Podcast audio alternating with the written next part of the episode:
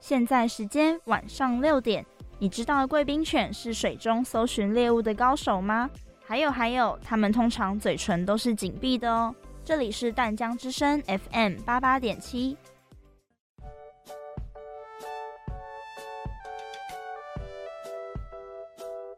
耶、好期待哦！终于要出去玩了。真的，因为疫情的关系，已经很久没有出国了。话说，我们是几点的航班啊？嗯，我看看吼，纳米怎么了？出事啦，阿贝，我们的航班九点半就要飞了，那离现在不是只剩半个小时了吗？所以我们赶快走吧。等一下，你有听到一个声音吗？哎，一定是你开心过头，出现幻听的啦。给我等一下！嗯，好像真的有一个声音哎。你们是不是忘记一个东西了？没有吧？护照、钱包、地图，我们都检查过了啊。再想一想。都有带啦。不，你们忘了带旅游便利贴。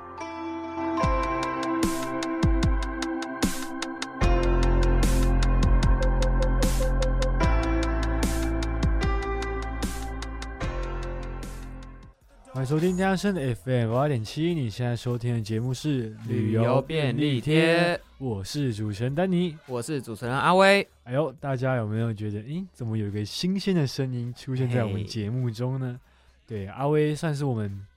节目的助理，对对，助理见习之助理见习助理。那这也是阿威第一次上节目嘛？对，第一次上正式的节目，之之前前嗯都是做那个呃夜猫 DJ，我做过两次了，这学期已经哦，两次了，对，但是还没有上，因为夜猫 DJ 秀好像都是比较你知道闲哦轻聊比松较的多，聊天，对对对。那你这次正式上这种比较正式的节目，你有没有什么感觉吗？现在现在吗？会就紧是张吗？要照着我们的流程走，加油，我们一定可以 的，啊 给自己先打气一下为。什么要喊 话？那你那你就是你第一次上节目嘛？你有嗯跟你亲朋好友宣传说，哎、我今天要上节目吗？我今我今天没有哎、哦，真的假的？我之前夜猫 DJ 秀，我第一次上的时候，我跟我爸妈说，哎、因为我想说我今天会比较晚回家，因为都到十二点嘛。嗯，我跟我说，哎、我今天会比较晚哦，因为有要录节目，他们就会听，他们有听过我第一次的夜猫 DJ 秀，哦那、啊之后我就没有讲，有呃点害，羞，小害羞。小害羞是不对是？小所以你是害羞住家里吗？我住家里，我真的是因为淡江就在淡水嘛，哎、啊，我从小到大就是基本上都在淡水度过我的哦，人真生。的假的？对，然后我国小、幼稚园、国中，嗯，还有高中短暂的一年，还有现在的大学，都是在淡水念的，淡水一条龙，所以你是土生土长、货真价实的淡水人，对，是真的，的。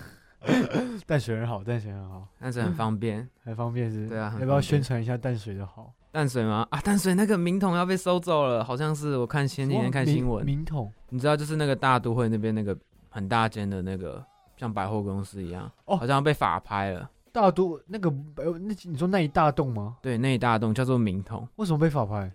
我也不知道，好像生意一直不好。你知道那那间啊有已不经好吗？历史已经很久，就是我知道，我知道那些很久。对啊，然后里面的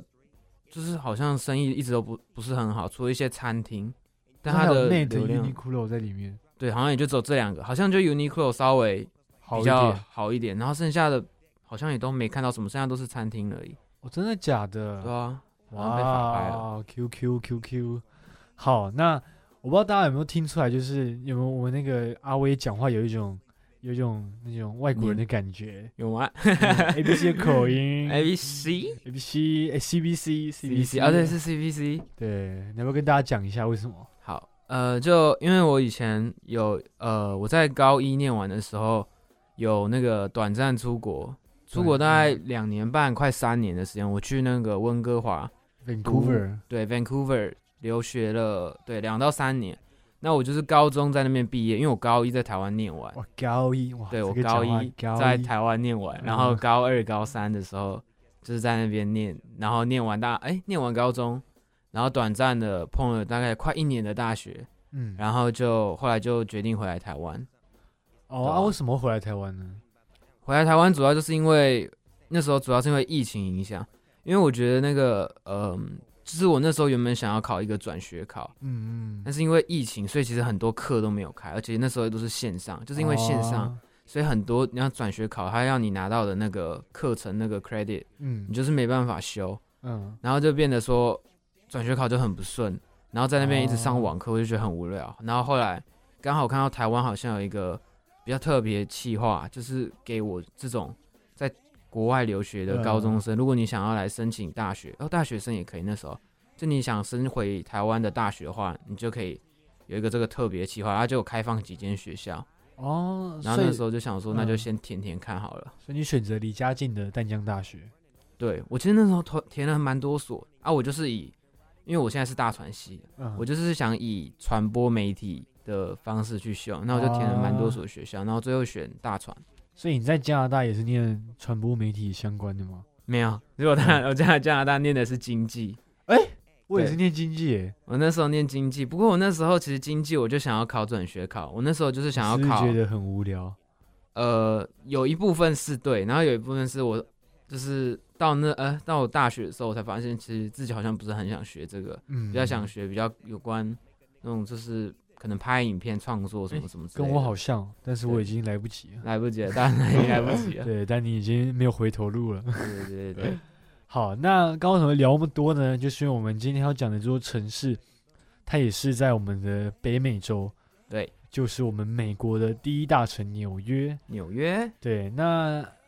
阿威，你有去过纽约吗？纽约我是没有去过，不过我之前有去过，就是比因为我之前在温哥华、嗯啊，温哥华如果你开车开两个小时左右的话，就可以到美国的也算边境嘛，就是那个西雅图，西雅图。对我之前有、啊，之前有去过西雅图，嗯，嗯但我美国也就唯一就去过一次，就是去那次西雅图而已。哦，真的假的？对，还没有机会去过嗯纽约。因为像我是我也没去过纽约，但是我有去过呃洛杉矶啊、西雅图、嗯哼 Pittsburgh 这几个城市。哇，那很多哎、对，但是就是没去过纽约，我只有经过纽约，就是嗯转机的时候经过这样。嗯对，啊好，那就马上进入我们的第一单元踩点冲第一。 Ladies and gentlemen, the captain. 哇，睡得好饱哦！宝贝，我们好像要到达目的地嘞。各位乘客好，这里是舰长瓦迪嘎拉，欢迎各位来到火星。我们将在十五分钟后降落于大流沙国际机场，当地温度是负二十三度，天气晴。著名景点有奥林帕斯山和水手号峡谷，两者分别是太阳系最高的山及最大的峡谷。舰长在此预祝大家旅途愉快，并能够踩点冲第一。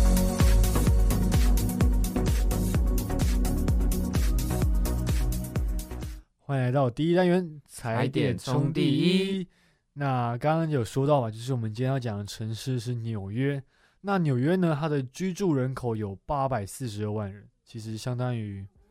台湾总人口的一半了，对，已经快一半了对，哦。快一半。对，然后它的占地，哎我怎么觉得我讲话也变成那种 A B C 的感觉呢？哦，进入状况第段了。框 是，对，那占地面积呢？哦嗯占地面面积积是七七百八十三点八平方公里，大约是三个台北的大小，所以其三个实台北也不小，也不对大，不大不小的感觉。对，那很密集的这个人口，对啊，其实台北，嗯，三个台北。嗯，对。那纽约呢？它是位在美国东北部，那它的濒临是大西海岸、大西洋的海岸，嗯就哼它是它是一个靠海的一个州。那纽约州的气候大部分都是暖季和冷季。那暖季的时候呢，平均温度大概会有二十一度；冷季的时候温度只有四度。那纽约虽然不是美国的首都，但却是众所皆知的城市，也是美国的第一大城。对，那同时呢，它也是人口最多的城市。那它也是我们大家很熟悉的联合国联合总部国的所在地。对，对，那它同时也是全球的经济、商业、金融、媒体、政治、教育、娱乐，算是具有蛮大影响力的一个国际大都会。嗯，简单来说，就是一个，嗯，如果你讲世界第一大城的话，应该纽约也是榜上有名对，应该蛮多人会想到纽约的。对像对我自己就想到纽约。哦。真的，如果说最有影响力，我第一个会想到纽约，因为就是会从美国找一个最城市，最大的城市，对对对，最有名的城市。嗯要是我会选纽约。嗯嗯，嗯，好，那根据统计，呃，根据统计，每年来到纽约的游客有五千五百万个人。那其实如果你对比台湾的话，台湾就是目前最高纪录一年的话是一千，在二零一九年的时候有一千一百八十六万个旅客，哦，真的假的？是最高对纪录在二零一九年，对，在二零一九年，而且是台湾的总旅客，但这边只有纽约就啊，就达到五千五百万，就五五倍了，倍了，嗯嗯，嗯嗯非常夸张的数字。好，然后许多区域和地标都被人们所熟知，媒体还将纽约选为世界上被拍照最多的城市。Take Instagram，很 哇多人都喜欢去那边 拍照。对一定要跟大苹果拍一下。对对对，好，那不仅如此，纽约还有多个昵称，例如第一个我们刚刚说到的大苹果。对，那大苹果它这个由来就是在很久以前，就是你知道美国人会有那种赛马的运动，嗯嗯，赌马嘛，对不对？那有一个当时有一个蛮有名的记者，他就说他就觉得纽约是一个充满着机会，然后或者是那种黄金可能非常富有的国家，是所以他就帮纽约命名为大苹果。象征富有跟很有机会的感觉。对，就让人家觉得很可口的感觉。对，所以他就，然后这个绰号就一直被被沿用至今。嗯嗯，然后第二个很有名的绰号是高坦，对，高谭其实如果大家有看过蝙蝠侠的话，应该都会知道高谭市。对，Gotham City，对，那高谭市其实影射的就有点是纽约的感觉。对，它就是画，它也不是说在纽约拍摄，但是就是它的那种城市画出来的气质，对，那种对风格很像纽约会有的，所以嗯很多人也说纽约是高谭市。就跟《侠盗猎车手》第五季，对对对它对其实对，就是洛杉矶的翻版而已。对呀、对，就类似这样的概念。嗯，然后还有一个绰号就是不夜城，我们就哦夜不生夜活很多的那种，是，就不用睡觉，就是说他们是不夜城就，跟台北的东区、新一区的概念是一样的。对啊，所以它这些大部分呢，这前面几个绰号都是指向纽约的繁华，对，没有错。好，那简单介绍完我们纽约的基本资料后，接下来就要介绍我们推荐的纽约的景点。那今天呢，我们就是算是 s u b i s 我们直接介绍四个景点，哦，对四个，以往都是三个景点，今天直接四个纽。约太好玩了，对，那首先第一个呢，就算是当地赫赫有名的自由女神像。应该大家想到美国，不用讲纽约，大家想到美国，应该是想到自由女神像是第一个，第一对个想到。一定是那自由女神像呢，它是在一八八六年完成的，是法国送给美国的纪念礼物。那为什么法国要没事这么好心的送给美国纪念礼物呢？就是他为了要庆祝美国一百一十一百一十周年的独立，嗯对，独立独立周年纪念日啊，哼，哦，所以他特别送了这个自由女神像给美法国。国人好好，对，那为什么法国人那么好呢？因为当这其实算历是一段历史故事。对，嗯丹尼我又要来跟大家讲讲解古历史。对，哦，我历史太差啊真的啊了，我历史超好玩。 交给你，对，那会这样是因为那时候你知道美国独立战争嘛？嗯，我对知道，那那个时候呢，其实呃，法国的帮助就是算是大力援助跟派兵去帮助美国打英国，嗯所以呢，算是法国也是深深参与了美国整个独立的过程。哼，那哦也是因为这样的关系，导致法国在六年后破产，国家破产，因为哦嗯常年的战争开销，哼，然后因而导致了赫赫有名的又赫赫有名、你有赫赫有名的吗，非常有名的法国大革 命，法国大革命，这个应该知道吧？这我知道，巴士底监狱。嗯哼对，，所以也是因为这种历史的渊源之下呢，让法国决定在美国独立一百一十周年的时候送给他一座自由女神像。嗯，那座自由自由女神像也是象征着美国向外扩张自由领土的象征。嗯哼，那你从自由女神自由女神像放眼望去呢，你可以欣赏到纽约、纽约州啊、纽泽西州啊、纽约港，还有邻近的爱里斯岛的风采，就算是你在也算是一个中心点的感觉。啊哈，对，你在那个地方你可以看到各式各样的岛屿跟州这样。对，那它是三百六十度的全景，那它这个三百六十度的全景其实是在那个它的皇冠上，皇冠上，，对，就是自由神像头顶那个皇冠。啊嗯那，那个皇冠因为安全因素的考量，它在二零一六年的时候就开始没有开放观众参观了。哦，这边可以讲一个小故事是，其实我才刚刚才知道，就是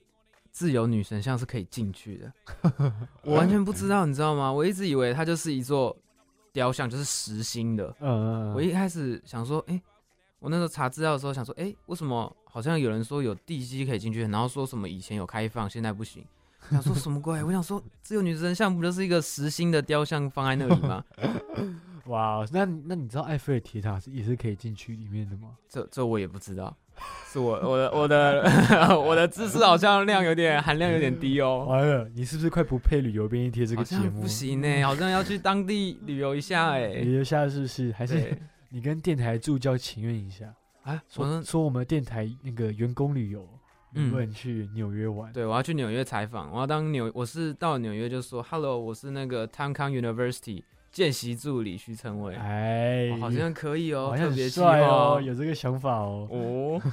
对，那同时呢，它的雕像基座的二楼呢，也是设有展览馆，里面有展示原尺寸的复制品啊、照片、文件、记录片段等，让民众可以进一步了解自由女神像的历史。那这座雕塑像，这座这座雕像呢，同时也是刚刚讲到的自由和美国的象征，那也是对外来移民的欢迎信号。嗯你知道为什么会是对外来移民欢迎的信号吗？因为早期就是呃，你从进你进入美国东岸的时候，你嗯是要从纽约港，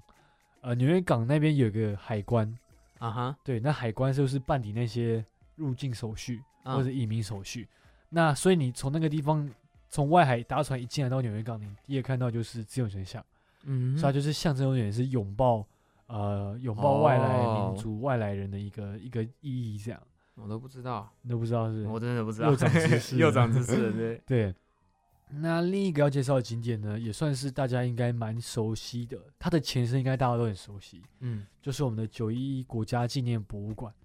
那这座博物馆呢，它是盖在就是二零零一年那个宾拉登恐怖攻击事件哦，那时候好可怕，，对双子星塔的原址上。嗯，就等于那时候是电视上看到的画面，对，其实蛮蛮惊悚的，对啊然后也是蛮不可置信的，因为它嗯就直接一台很大台的飞机直接开到市中心的双子星塔，再给它撞下去。对啊，超夸张对的，那这座双子星塔呢，它也是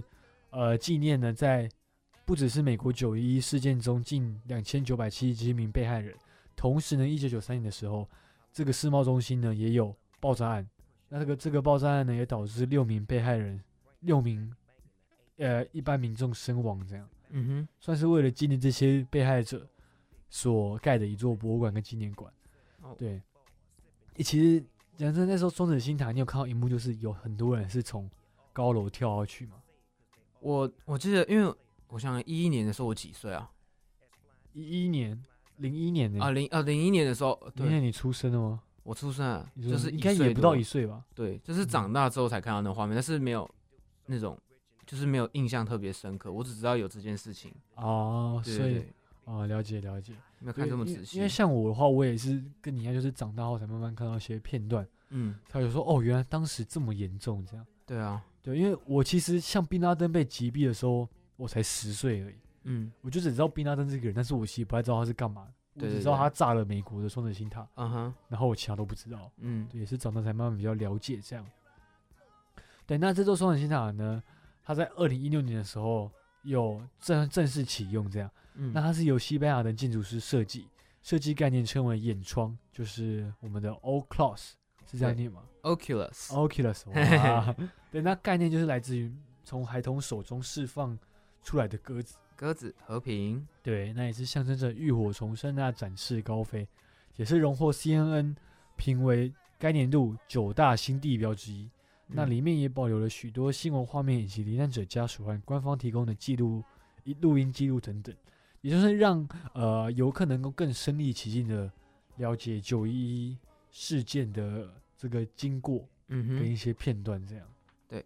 好。那接下来我来介绍另外一个也是很有名的景点，是好像就是那种电影中会常常出现的时代广场哎 Times 呦 Square。嗯， Times Square 就是一种不知道啊，就是以前好像看电影，你就会常常看到，比如说那种我第一个最最常看到就是自由女神像，我们第一个介绍到的，对对对。然后第二个就是非常有印象的就是时时代代广广场，场，就会嗯看到，然后时代广场它就是。在呃，它最显眼的东西就是它有很多那些华丽的大型看板，对对对那，感觉你就是好像你坐在计程车里面，然后这样看过去，感觉很浪漫。这种美国的夜晚，对对对，嗯时代广场感觉就是这种感觉。对，然后它不仅看起来很美观，然后也是象征着纽约的繁荣。是你知道那个看板，听说一秒钟哦，就要五十万。哎哦对听说很50万贵对，那个价格非常昂贵而。且你知道之前就是中国大陆的一些那种粉丝啊，嗯，帮那个易烊千玺易烊在千玺时代对广场买了一个广告看板，然后祝他生日快乐一整天。一整天，对，我想说这些人有病吧，真的哇，那很 贵。很贵，真的。，对，好，那呃，时代广场除了这些，还有一个非常有名的就是百老汇戏院，啊，百老汇这对应该从小听到大吧？从小听到大。嗯，然后它就是主打就是一些音乐剧啊，或者是对戏剧感呃感兴趣的。如果你对戏剧感兴趣，就可以来我们这些百老汇，来我们时代广场。去体验一下对纽约的繁荣跟文艺气息。这样，嗯哼，哎，但是补充个小知识，你知道什么叫时代广场吗？这哦我因真的为不知呢，道。啊之前好像是我现在我不知道，但是那个时候《时代》杂志就是 Times，啊它的哈，总部、就编辑部就是设立在时代广场，嗯，很有名的那个 Times，所以它就叫 Times Square。哦，原来是这样子。对对对，好，那介绍完我们刚刚的时代广场，我们接下来要看下面一个，就是中央车站中央车站应该也算是大家应该都有听过吧？啊，应该都有听过吧？对就是也是我，你知道这次找感觉都是电影里面常常出现的场景，对对对，美国好莱坞，你知道这是地铁啊车站，感觉就是拍很多。嗯嗯嗯，嗯，然后中央车站是全世界目前最大的车站，哦，真的哦，对，然后它有汇集了五条地铁线，就很像、就是、五条，对，就是那种最中央的转运站，就像我们台北的转运站的感觉。在台北，然后台北捷运也也才五条多一点而已，对对对，哇，然后它总计有四十四个月台，四十四个， 四十四个月台是什么概念？超级无敌多。然后它每年呃每天啊，至少会有七十五万的人次经过这里。七十五啊，对，那它除了七呃，其实七十五万个人不一定每个人都是来搭地铁的。嗯我听说就是它里面有很多餐厅美食，嗯 啊，对，就是蛮多人就是走进去，然后可能吃个饭，然后就出来也有可能。哦，就跟有些人去北车，可能是去北车吃个饭，去对金站逛一逛，对，去金站，逛一逛就结束了。对，嗯，然后嗯，它不只是那个非常呃方便的交通要道，那它位于呃位于中央车站的四面钟，嗯它，是一个装饰，有四个钟，然后它、哦，对对对，所以他们就简称为四面钟。嗯，嗯，然后它是由镀金的猫眼石做成，镀金哎，镀哇金啊哦，听说呃就是价值都超过千万美元，哇每那一等个于是超过三亿台币欸耶，对，千万美元乘以三十倍，哇，这样对子三亿台币，光一个中央车站就就这么昂贵了。然后它还有它除了这些四面中这个装潢啊，它还有一个很特别的，就是你天花板你抬头去看的话，你会看到很多的星座图。哦，对，嗯然后它这星座图也是有一个小故事的，是，就它的设计理念其实是模拟好像神，就是他们那种感觉像 Jesus 一样的感觉。嗯你就从天堂俯瞰下来的角度去打造的，啊，所以就好像是上帝在，你就进入那个车上，好像是上帝在俯瞰你的感觉，对对对，好像你抬头就可以看到上帝。哇，Jesus Christ， 对，真的 Jesus Christ 啊。然后就是很推荐大家，因为你知道，你到美国地铁是一个非常常见也非常实用的交通工具，对对，对啊，所以如果应该大家都会经过啦，只是经过的时候你可以仔细看一下这些装潢嗯嗯，都嗯很贵，然后好像都很贵。对对，天花板好像也很好看哦，我看过那哦图片很漂亮，星座真图，假的？对因为我知道纽约地铁其实就地铁站跟地铁都是给人一种比较脏乱的一个印象。对，对，那大家可以去体验一下它跟台北的捷运或是台中、高雄的捷运差在哪嗯里。对，好，那我想我们的第一单元也就差不多到这里。那紧接着就进入我们的第二单元“文明大石怪”。那就文明大石怪前呢，会先进一段广告。广告回来之后呢，就请继续锁定我们的旅游便利贴。各位女士、先生，感谢您搭乘 VOTK 航空，我们即将抵达目的地。啊，完蛋了，我忘记带旅游书了啦！不用紧张啦，我平常也有做功课，跟着我就好啦。怎么可能？你这么懒惰，怎么可能会自己查资料？听旅游便利贴就好啦。每个礼拜二晚上九点，各国旅游的相关知识都有介绍啦。啊，可是那时候我还没下班呢。每个礼拜六的八点，他们也有重播哦。要下飞机了，走吧。等我一下啦。 Baby baby，陪我下一在痛，烦好吗？Baby baby 陪我。 Hello，大家好，我是毕毕志敬，你现在收听的是淡江之声 FM 八八点七。打我的电话号码，不要不要不要不要再丢下我一个人在家。Yeah 欢迎你们来到火星，我是你们的导游。你好，呃，请问这边的人都在吃什么啊？那是岩浆跟岩石，是我们这边的主食啦。那能吃吗？看起来好可怕哦。哎、你这样不行啦，我们要尊重当地文化，要当个文明大食怪。好，欢迎大家广。好，欢迎大家广告之后回来，我们的第二个单元《明大食怪》。，哎刚刚是不是抢拍了？哦，有点抢啊，好像有一点 点。没事。第一次上节目，我们就原谅你一下。 OK，好，对，那这个单元呢，我们会大家介绍三个冷知识以及三个我们推荐的美食或餐厅。那第一个冷知识呢，就是就刚刚讲的嘛，美国其实美国纽约其实带给人都是一种很繁荣啊、很梦幻的感觉。嗯，但是你知道这个城市啊，其实是美国境内流浪汉最多的城市，嗯最多流浪汉，因为贫富差距大嘛，加上纽约嗯又是一个旅游景点，所以呢，对很多流浪汉就会选择在纽约生活。啊，之前不是有听说有人说，杜拜的流浪汉一哦带年刷收卡有一对啊百万那种。还带刷卡机去行逃，纽约好像哦，这样讲好像也合理。其实我觉得如果合是理、你去啊那。边坐着，嗯，因为像台湾也应该是台北的街友最多，嗯，台北车站嗯，感觉，台北人最多嘛，然后对又最有钱，最能够要到钱这样。嗯。对，好，那第第二个冷知识，我们带给大家的是，就是超过百年历史的纽约地铁，那嗯它其实很常会出现一些意想不到的故障问题，嗯，就很奇葩。因为其实呃，我那时候在国外，我在加拿大的时候，也有遇过那种地铁出状况，就是因为太冷，然后就结冰，哦，对，所以它需要一些时间让那些冰融化，所以就会这种就是暂停，可能就停十五到二十分钟这样。这么久哦，对，纽约更冷，应该说不定那个暂停的时间更长也不一 定。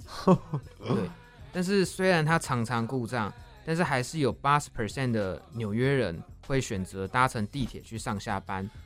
因为对它、嗯因为纽约那个地铁好像很方便，就是到的地方都就是很多元，对对就对，几乎零死角的感觉，嗯，所以很多人他会选择。搭地铁到公司的附近，或者到他们想要去玩的附近地方的附近啊，嗯然后之后再再选择搭小黄 taxi，哦，然后到他们的上班地点啊，或者是他们的目的地这样子。嗯因为其实你知道纽约市是一个非常塞车的地方，对啊，对，就是它，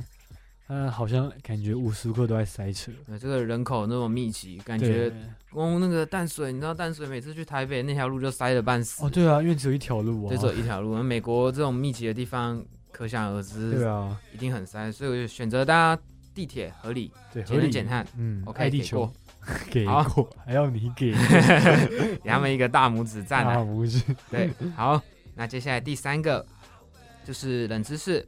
纽约作为最富有的城市之一，它每年约有二十五万的人想要移居纽约。 哦，很多哎、2二十五万对人，，二十五万很多，每年二十五万。嗯，然后纽约的温，因为纽约的温差变化并不大，因为我们刚刚前面有讲到，它其实就是冷季跟暖季，就是这个这两个季节主要，不像台湾有那种春夏秋冬四个季节。对对对对而且台湾的秋都是，你看过这个梗图吗？他说台湾的秋天就是春夏秋冬，春夏秋冬，春夏秋冬一直在循环，对，有感觉吗？我我其实我觉得近最近这几年好像就今年来讲没有那么冷，就但是现在这几天来，但你可能前一天会到二十五度，你隔天就到十三度，对就是温差变化很很常大，这样。对啊。好，所以其实很多人会选择的原因，就是因为纽约的气候没有这么复杂，就是嗯冷暖季两个，你只要衣服选对就不会有太大问题。对，然后加上纽约，因为我们刚刚有前话前面有讲到，它是一个很繁华的城市，所以其实有很多大公司或者是大企业都是进驻在纽约。对，没有错。对，然那后，所以嗯很多人啊就会想在想说移居纽约，看看有没有机会闯一片自己的天。对，那这边的找工移作居机其会实不只是外国人啊，嗯就是美国其他州的人也包含在里面。对对对，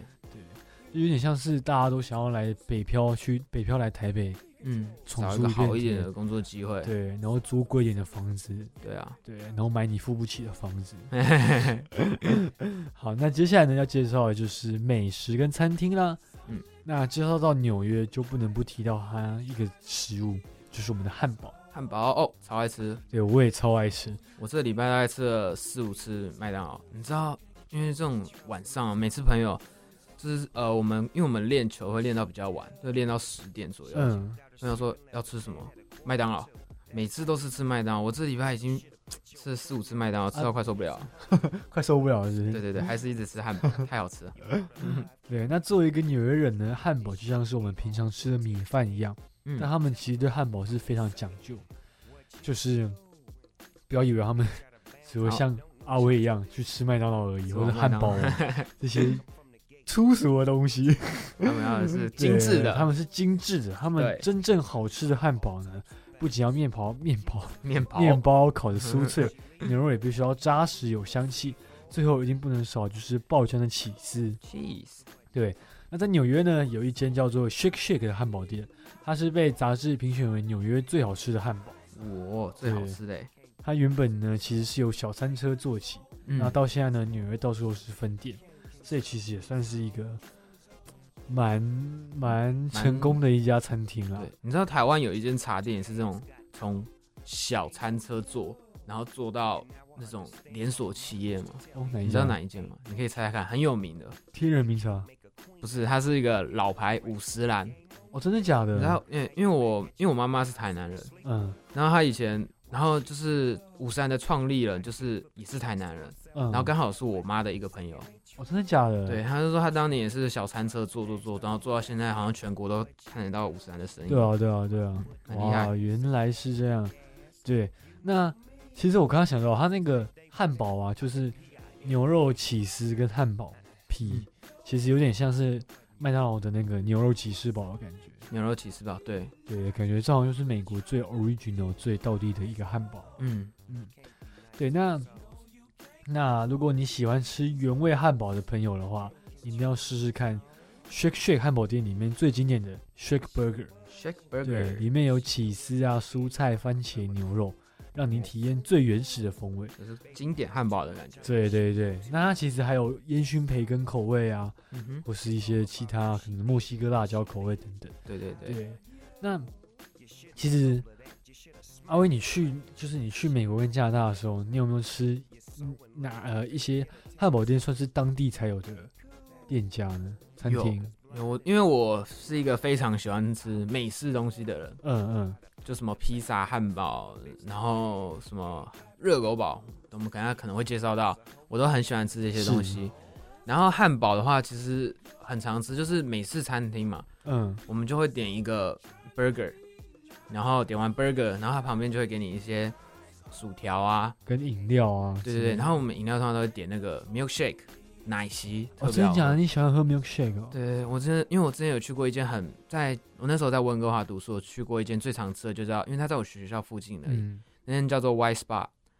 白色的点点。然后它就是它也是卖了很多那种美式汉堡，然后就是美式料理。那其实如果你其实你仔细吃，就是其实不用仔细吃，就是你就可以看得出来它跟麦当劳不一样。因因为麦当劳就是比较简单嘛，就是可能面包加生种生菜，然后汉堡这样子就叠上去。嗯嗯，那那种美式的汉堡就是，你知道，通常都叠起来都超厚，然后他们一定会拿那种哦，一个竹签插过在去里面，嗯，对对对，所以就就是吃起来还是有很大的差别啦。但是麦当劳那些就是简便轻便的那种，对，因为其实我比较喜欢吃那种比较贵的那种美式汉堡店，嗯，然后肉就很厚，对对对，然后呢有饮料可以喝到饱，然后嗯有薯很厚的薯条可以配着吃，对对，好那。那我呢？其实我我最印象深刻的是我去美国的时候有吃 Wendy's。 Wendy's，对 Wendy's 其实之前一九九年代的时候在台湾也是有，对，他之前好像有，对，后来只是就就离开台湾这样。嗯那其实这家店，诶、我那时候是吃它一个牛肉堡，嗯，然后呢，而且年代有点久远，其实我有点忘记了，但我就记得它那个牛肉是非常的好吃，嗯然后也是有起司淋在上面，就对是那种爆浆的感觉我。听我爸有讲过，因为因为其实我那时候在温哥华机场还是看得到温蒂汉堡，嗯，就机场就有，所以其实我那时候每次回要回台湾之前啊，我就会在就会不吃晚餐，然后来机场吃个温蒂汉堡再走，哦，真的假的？对对对，那边温蒂汉堡是真的，它虽然也是素食店，对，但是我觉得他做的汉堡就是跟其他的麦当劳那些不一样。对对，真的很我也好吃觉得他做的比较感觉比较精致一点。对对对，他就做的真的很像那种美式美式汉堡，就是对没有这么简单啊。嗯，嗯，好，那第二个呢要介绍食物呢，就是我们的牛排。牛排爱吃肉，对，牛排呢看似简单，但其实纽约有非常多不同种类的牛排馆，也有不同的烘烤方式，那可以带出更多口感和口味上的变化。嗯，但其实呢，纽约的牛排最讲究的还是原产地的新鲜肉质。嗯哼，对，那焦脆的外皮呢，锁住鲜的肉汁，一口咬下令人难忘啊！我有想到现在我都饿了，饿了是不是？嗯，真的饿了。对，那呢就不得不介绍一间算是纽约历史非常悠久的牛排馆，就是我们的 Nice Nice Steakhouse 对膝盖牛排馆吗？它是 Kings，哎哎，抓到 Kings 啊抓到错误 Kings ，Kings Steakhouse，没关是是系，是，好，那它店内有收藏许多那种长柄烟斗啊，那每个烟斗都有各自的小历史，嗯，装潢也是非常优雅，大部分时间呢都是挤满人潮。对，那这些牛排呢，它是讲究原汁原味，嗯哼它并没有太多的调味啊，主打的是牛排的原味。但是他们在牛肉上处理却是非常细心和专业。想试试经典或是原味口味的朋友，不妨来这家店试看看。对，那其实呢，我爸，因为我爸嗯也是蛮爱煎牛排的人，嗯哼，那他煎的牛排其实跟这家牛排店有点像，就是我是爸也是原味为主，原汁原他味，嗯就是肉质好，他就拿去煎。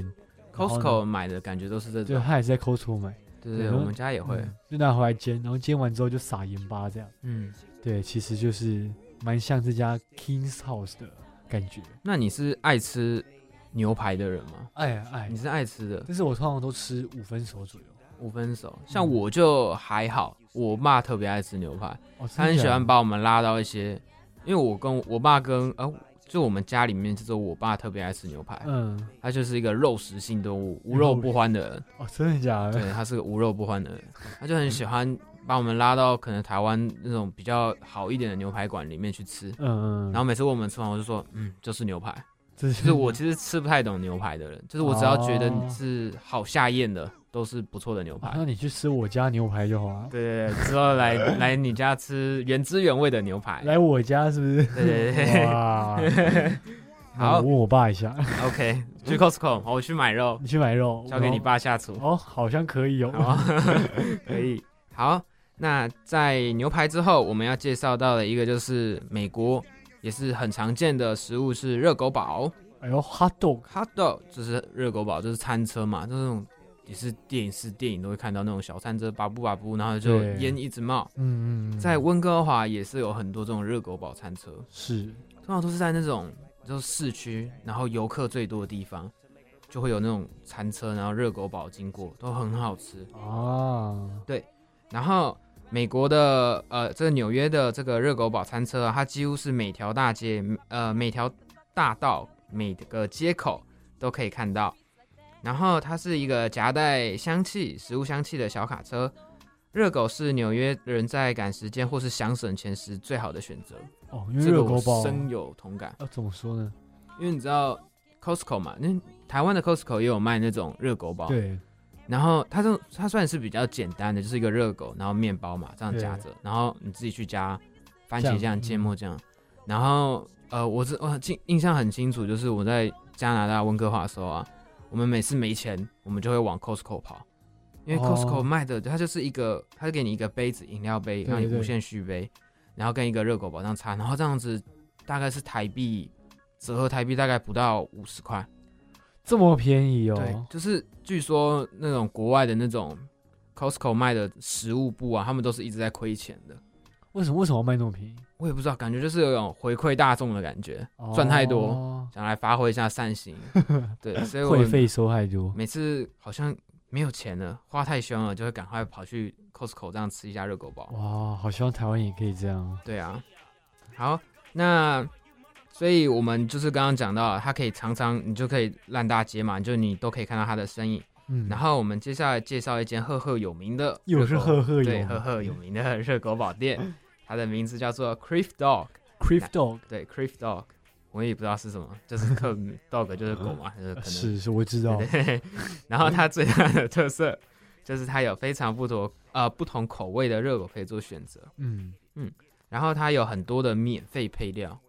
啊，像热狗堡有些会加洋葱，嗯，有些会嗯加芥末酱，有些人会加酸黄瓜酱，是有些人会加番茄酱，美乃滋也有人加。啊，然后搭配它各种口味的热狗，对，因为我其实有去查过这间店，嗯然后它也是，我就有看过它的 menu，然后它的 menu 上就是你先选好一个热狗之后，它的配料就是旁边一堆一整排超级多都数不完，然后有很多是旁边就会写 free free free free free，然后有些可能加个零点零点五块钱这样子，啊，那 free 就一直狂加猛加，对，就是你可以加，看你喜欢吃什么就加什么。啊，然后这间店呢，它的特色除了有免费配料以外，它就是分量很大。嗯因为通常热狗堡想到就是你知道，可能快速吃一吃，垫个肚子就走了。对对，但对这间不一样，这间可以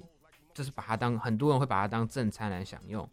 然后也是纽约哦当地人的首选之一。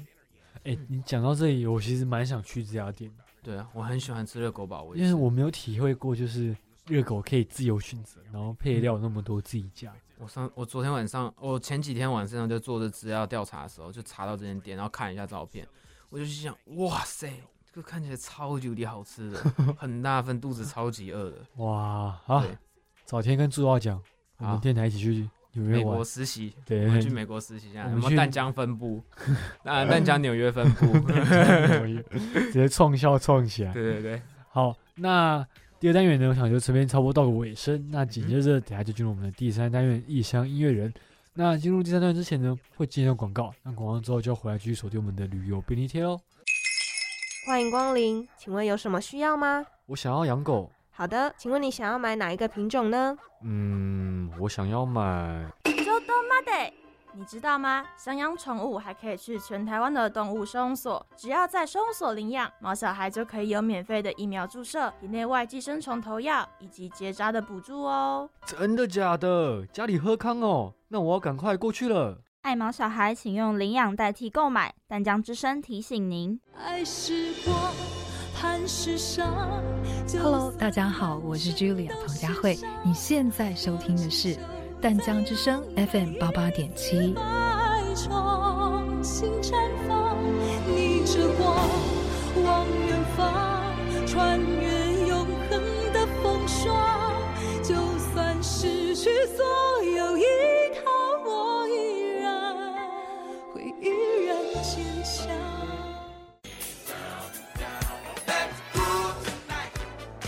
哇，这里好热闹哦，超多人的。而且还有乐团在表演呢，他们很红吗？这里是全火星最大的酒吧，能够来这边表演的乐团都必须是这边最有名的才够资格哦。难得来了，就好好成为异乡音乐人吧。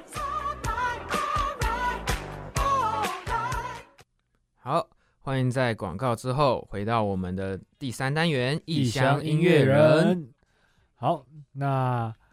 刚听到歌曲呢，就是来自我们饶舌歌手饶舌 Nas 的 One Love。 One Love，对，不知道大家有没有听出来？应该是没有了。啊我觉得可能跟年轻人有一点年代有点久远，像我自己其实也不是很清楚。 但是你认识这个人，我听过这个听过人，这个人？对对对，嗯嗯。好，那刚刚介绍纽约嘛，那嗯既然介绍纽约呢，就不得不提到红遍全世界的饶舌。嗯哼但是呢，大家知道饶舌其实有分很多种风格，就是饶舌是西方文化中非常重要的元素。最早在美国黑人社区街头表达自己对政治和社会现况看法的途径之一。其实这点我蛮有蛮有感觉，就是像很多嗯饶舌歌曲，其实都是在抒发一些情绪，或者对讲一些自己的抱负，我写在里面这因为样。以前好像特别多，嗯，对。那现在呢，就演变成一种跟着伴奏啊，带着旋律吟诵的音乐。那在饶舌音乐里呢，取样是非常重要的一件事情。饶舌音乐是饶舌音乐的伴奏都是来自从各个曲风取样来的，搭配他们的歌词跟特色，再融合成一点新的音乐风格，就像是常见的有爵士饶舌啊、乡村饶舌等等。那除了用曲风来分辨饶舌的风格以外，不同地区的人也会有不同的流派。我们今天要介绍的大，应该说我们今天要介绍给大家的呢，就是以洛杉矶、旧金山为主的。对不起，我讲错了， 就是源自纽约的东岸饶舌。对，我们今天介绍的是来自纽约的东岸饶舌。那对东岸饶舌呢是起源于二十世纪七零年代的纽约市，那并且被认为是嘻哈乐最早及最初的形式。嗯哼，那跟它相对应的流派呢，就是以洛杉矶跟旧金山为主的西岸饶舌。西岸饶舌，对，嗯诶那我们现在这个 West 趁月 Snoopy Dog Snoopy Dog Snoop Dogg， Snoop Dogg，他是他是西 岸还是东岸？西岸吧，还是西岸？西岸哦，应该是对，好酷哦 希望不要对泡我，如果我西讲错话，对 应该是西岸的。对，那一般来说呢，东岸的音乐大多是比较深沉，也比较慷慨激昂。那歌词的内容呢，也都会是对社会啊及人的反省和批判为主。嗯那整体听起来的感觉就好像熙来攘往、拥挤的纽约街头和阴暗的下水道的感觉。嗯，对，就是比较黑暗的感觉、啊。对，那西岸的西岸的感觉就是比较快乐啊、轻松啊。那歌词的内容大多着重于帮派、枪支、毒品、派对等，对，就感觉东东岸的饶舌是比较对社会的一种看法跟嗯抒发，对那西岸就是纯粹写爽的这样，对，爽哥，爽歌这大样屌哥，对，嗯大 大屌嗯，这可以播吗？ 应该可以吧？ 好，那尽管东岸音呃东岸嘻哈在二十世纪八十年代处于统治地位，但在一九九二年，西岸老舍的代表 Doctor Dre 的一张专辑《The Chorum Chor》是什么 Chornomic，对？Choronic 大卖，让西岸嘻哈在当时的主流音乐市场开始走红。东岸嘻哈仍然在音乐界占据着不可或缺的地位。从九十年代早期开始，数名纽约的地下饶舌歌手就开始发布专辑，引起业界注意。然后，他也被大众认为是东岸嘻哈音乐的最高最制高点。哦，对，然后则至呃，则是 Nas 在一九九四年发射了第一个首张专辑《Eomatic》。那 Eomatic 的风格就是 Hardcore Hip Hop，啊就，是比较那种比较那种特殊风格的对 Hardcore 对一点的自创的风格，对对对，那 Nas 呢也是我们今天要介主要要介绍的代表歌手啊。没有错。好，那他 Nas 在二十一岁的时候啊，他的首张专辑刚刚我们讲到的《Illmatic》，他歌词内容就是根据他住在纽约皇后区的低收呃低收入社区的种种经历，描述他怎么在贫民窟的那种险境中长大。对，那种险恶的环境，对，然后类似迷你自传啊和他的社会考察。嗯，唱片封面则是叠含自己小时候的大头照和他那栋社区的大楼。那对，啊，就我有感觉看过那个照片，哦，很帅吗？对，就是他小 就是小时候的照片，然后是黑白的，嗯嗯，对，还还不错，蛮有创意的。嗯嗯，然后这张专辑被推崇为东岸嘻哈的指标，也成为复兴纽约饶舌场景的推手。无论在音乐性，然后他的精神面，或者是视觉艺术，都影响之后无数嘻哈的爱好者，是，呃推动整个嘻哈文化的人。嗯，对对对。然后虽然 Nas 在中学的时候就辍学，但是他的歌词却普遍被大众认为是细腻、有文学素养的。嗯嗯。内容都是自己身上发生的真实故事。除此之外，他也常常提倡黑人的权益，对 hip hop 文化和的爱与盼望，然后声讨政府和白人欺压等不同的提升意识的题材。嗯然后这也是为什么他被很多人尊重的原因。哇，那感觉他也算是一个社会人、社会运动人士，对就是对对，蛮也关是注运动社会人议士题的的。。嗯，那你平常是有在听 hip hop 吗？有，就是英文会听，中文也听，就我都听。都听这样？对，好听的哦我就听。嗯，那哦，那你你如果听西洋 hip hop 吧，你是听嗯东岸比较多，也听西岸比较多？就以这样看起来曲风来讲的话，曲风吗？我应该是比较喜欢听，呃，我应该是比较喜欢听西岸的，嗯嗯，嗯，因为让人比较没那么沉重的感觉。对，就是唱，就是听了会开心的音乐，嗯嗯，对嗯对对好，那我想我们的节目也就差不多对到个尾声了。对好，那这算是我们阿威的处女秀，对，第一场，第一场次处，女秀。对，那我是今天的主持人丹妮，我是阿威，那我们就下周同一时间在空中相见喽，拜拜拜